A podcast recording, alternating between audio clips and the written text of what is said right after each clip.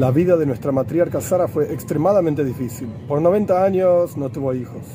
Fue secuestrada por el faraón, fue secuestrada por Abimelech. Su marido se casó con la sirvienta, tuvo un hijo con la sirvienta. El hijo de la sirvienta casi lo mata a su propio hijo Isaac. Después, su propio marido Abraham casi lo mata a su hijo Isaac. Una vida muy dura. Y sin embargo, nuestros sabios dicen que los 127 años que vivió eran todos buenos años, todos excelentes años. ¿Cómo puede ser una cosa así? Una vida tan sufrida, ser buena. El Rebbe explica que este es el poder de Teshuvah. Teshuvah significa retorno hacia Dios. Cuando la persona retorna hacia Dios en forma profunda, por amor a Dios, tiene la capacidad de transformar el pasado, incluso si fue un pasado durísimo y terrible, en los mejores años de su vida.